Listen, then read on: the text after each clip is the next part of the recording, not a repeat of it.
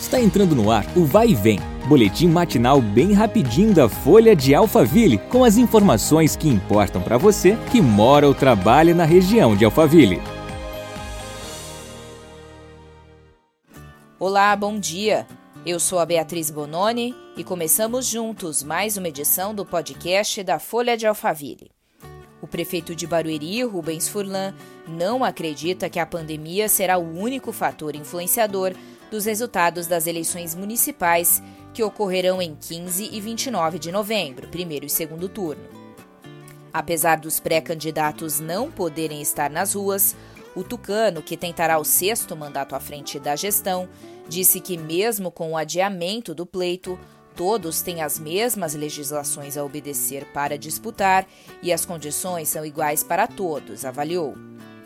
Perguntado se o período prejudica a entrega das obras na cidade, o gestor afirmou que há muito tempo Barueri não faz inaugurações.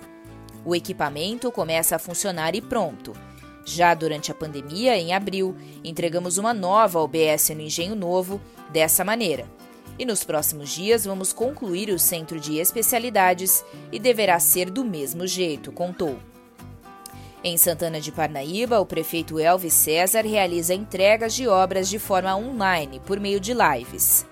Elvis não poderá concorrer por estar em seu segundo mandato consecutivo. Ele ainda não anunciou quem apoiará para disputar o cargo.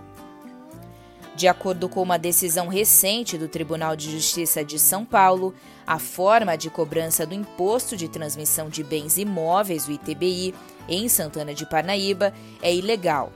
A determinação é fruto de um questionamento de caso envolvendo transação imobiliária ocorrida no município no ano de 2018. O proprietário do imóvel questionou a cobrança na justiça e teve parecer favorável. Baseada na Lei Municipal número 3598/2016, a Prefeitura de Santana de Parnaíba alterou a base de cálculo do ITBI. Segundo a legislação mencionada, o imposto tem como base mínima de recolhimento o dobro do valor venal do imóvel. O tribunal reforçou que o critério aplicado pela nova lei assevera-se ilegal e abusivo.